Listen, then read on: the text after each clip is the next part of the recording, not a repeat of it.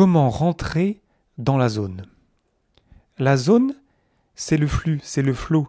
C'est ce moment où le temps s'arrête. On est tellement concentré à ce qu'on fait qu'on en oublie les gens qui sont autour de nous. Et on peut créer les conditions pour rentrer dans la zone en faisant correspondre le challenge auquel on fait face avec nos propres compétences. Le podcast Agile, épisode 174. Abonnez-vous pour ne pas rater les prochains et partagez-les autour de vous. Si vous souhaitez recevoir les prochains épisodes en avance, abonnez-vous à l'infolettre sur le podcastagile.fr.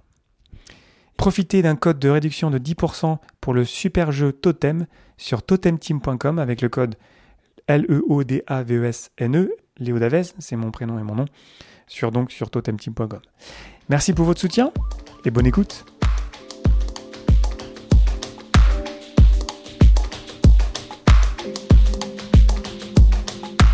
Bonjour, bonsoir et bienvenue dans le monde complexe. Vous écoutez le podcast Agile.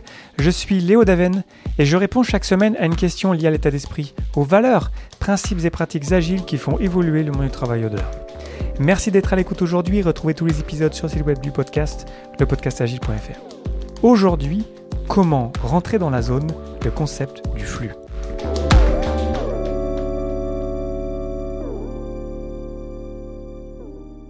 Est-ce que ça vous est déjà arrivé de rentrer dans la zone D'être tellement concentré, tellement présent à ce que vous faites, que vous en oubliez le temps qui passe?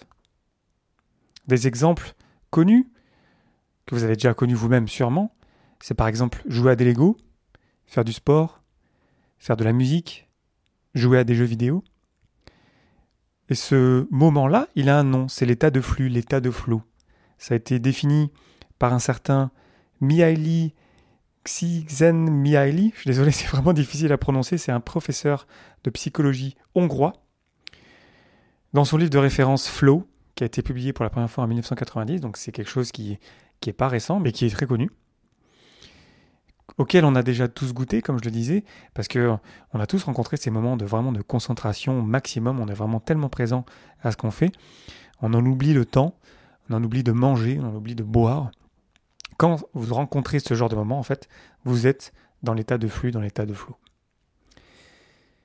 Et j'utilise souvent cette notion-là avec mes équipes pour amener un graphe que je trouve très intéressant, qui a été proposé par donc euh, le même psychologue euh, hongrois, que je ne vais pas répéter le parce que c'est vraiment difficile à dire, et aussi avec Jeanne Nakamura. Ils ont publié un papier, un papier scientifique, de cela quelques années, avec un graphe que je trouve vraiment, moi, qui me parle, euh, qui, qui, je trouve vraiment puissant et que j'ai envie de vous partager aujourd'hui. Comment est-ce qu'on rentre dans la zone? La zone, elle est caractérisée par un équilibre entre nos compétences et le challenge auquel on fait face.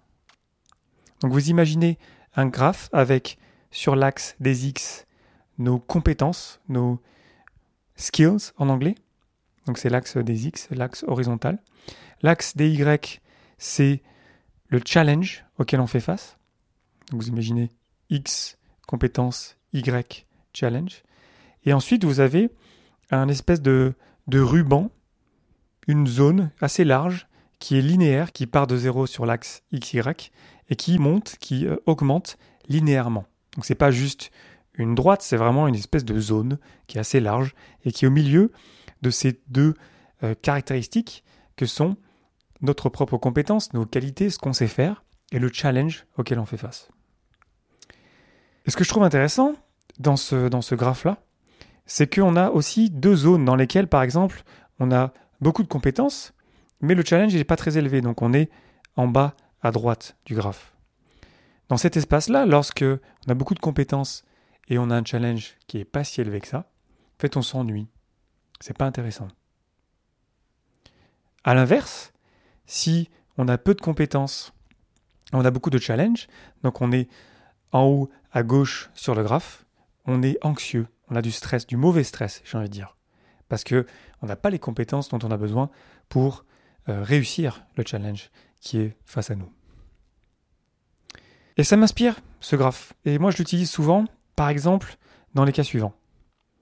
Lorsque j'ai une équipe qui est en train de planifier un sprint, et qui prend des éléments, l'équipe de développement prend des éléments euh, dans le sprint, c'est toujours assez compliqué de savoir euh, jusqu'où on s'arrête, jusqu'où euh, on va prendre des éléments, jusqu'où le forecast va, va nous dire ok là c'est peut-être un petit peu trop, il faut faut, faut pas qu'on en prenne trop parce qu'on veut pouvoir sentir à la fin de la planification du sprint qu'on va pouvoir le terminer.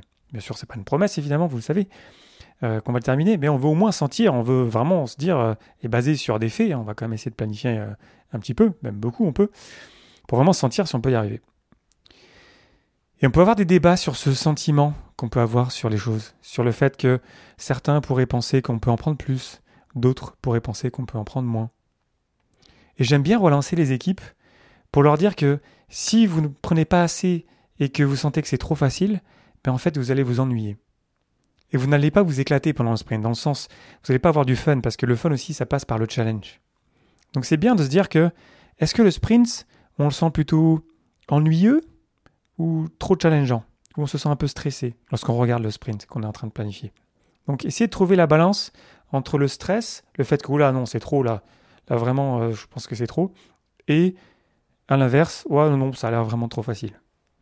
Autant l'un que l'autre ne sont pas bons en fait. Autre exemple, lorsque je fais face à des personnes qui n'ont pas les compétences nécessaires pour réaliser un challenge. Ça se voit, ça se sent dans leur stress que savent pas exactement comment s'y prendre parce qu'elles manquent de compétences. Et là, la clé, c'est de les aider à monter en compétences. C'est souvent comme ça que je résume mon travail. Moi, mon travail, c'est de faire grandir les personnes dans leurs compétences, dans leur possibilité d'atteindre d'autres objectifs et de relever des challenges de plus en plus importants. Ils n'ont pas besoin d'être toujours plus importants, mais c'est dans l'idée de les aider à grandir. Parce que, en tant que Scrum Master, un de mes buts, c'est de faciliter l'auto-organisation. Et du coup, pour ça, vu qu'on s'auto-organise, bah, il faut qu'on ait les compétences pour arriver à s'auto-organiser. Et parfois, quand on les a pas, bah, en fait, il faut qu'on vienne les chercher. Donc, on peut demander de l'aide à l'extérieur et on peut prendre du temps pour acquérir ces compétences. Un troisième exemple qui est très basique, mais pourtant, vous allez voir, ça, on le fait tout le temps, c'est les boîtes de temps. Moi, j'utilise ça quasiment tous les jours. Je me mets des boîtes de temps qui sont un peu agressives, qui sont un peu difficiles, parce que je travaille sur des choses parfois qui ne sont pas intéressantes qui ne sont pas vraiment challengeantes pour moi. Parce qu'on a tous des tâches qui sont plus ou moins intéressantes, plus ou moins challengeantes, mais on a aussi des tâches qui ne sont pas vraiment. Donc comment faire pour gérer ces tâches qui ne sont pas intéressantes?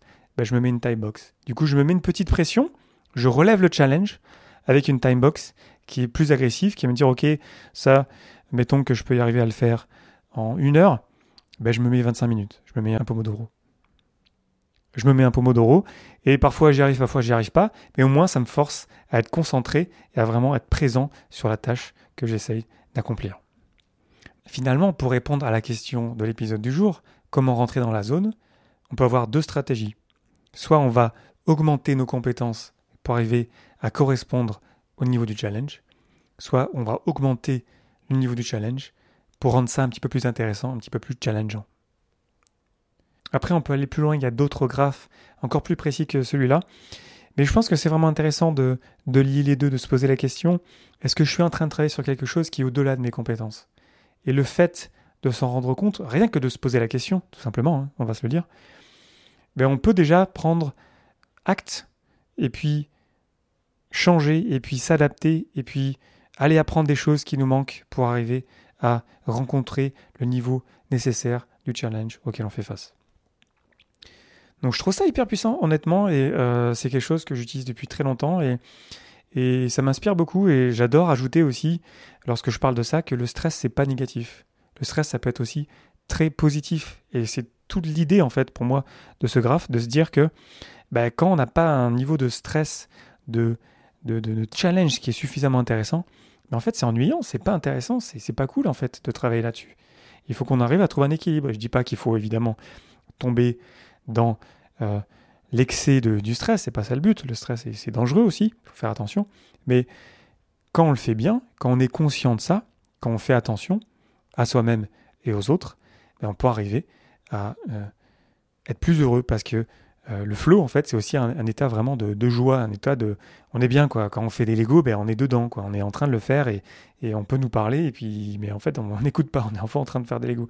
C'est pareil, moi, quand je fais, euh, par exemple, de la course à pied ou du vélo, ben, je suis dans la zone, je suis présent et je suis en train de faire que ça. Je fais qu'une seule action Et je suis vraiment présent à ce que je fais et je vois pas le temps qui passe. Ça m'est déjà arrivé, là, pendant la période du euh, confinement, d'être une heure et demie sur mon vélo, un vélo d'intérieur, hein, je parle, hein, une heure et demie sur mon vélo et de pas me rendre compte de me dire, ah, tiens, j'ai passé une heure et demie sur le vélo, là.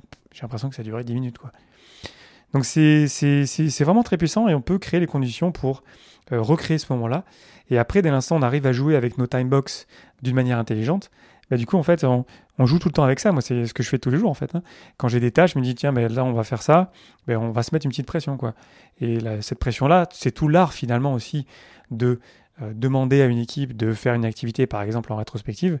C'est tout l'art d'arriver à trouver une boîte de temps qui corresponde au challenge, mais tout en arrivant à challengeant tout le monde pour que tout le monde arrive à se sentir un petit peu challengé pendant l'activité.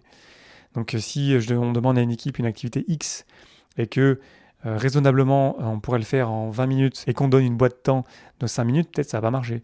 Donc il faut qu'on arrive à trouver un équilibre, peut-être par exemple 10 minutes, j'en sais rien, pour arriver à ce que chacun se sente un petit peu sous pression et à sentir que ouais, on n'a qu'une seule tâche à faire et c'est celle-là et, là on peut atteindre le niveau du flux et rentrer dans la zone. Donc voilà, je vous laisse avec ça aujourd'hui. C'est un concept vraiment intéressant. Le livre, il est très connu. Il a été publié pour la première fois en 1990, donc ça date d'il y a longtemps. Et c'est hyper puissant et ça mérite vraiment qu'on le creuse, je pense. Euh, je pourrais aller plus loin euh, dans ce concept-là, mais je vous invite à, réagir, à me dire ce que vous en pensez. Voilà, je vous invite à réagir sur les réseaux sociaux, LinkedIn, Facebook et compagnie. Ça fait toujours plaisir de vous lire. N'hésitez pas à partager cet épisode avec quelqu'un que ça pourrait intéresser et à m'écrire directement pour me dire ce que vous en pensez.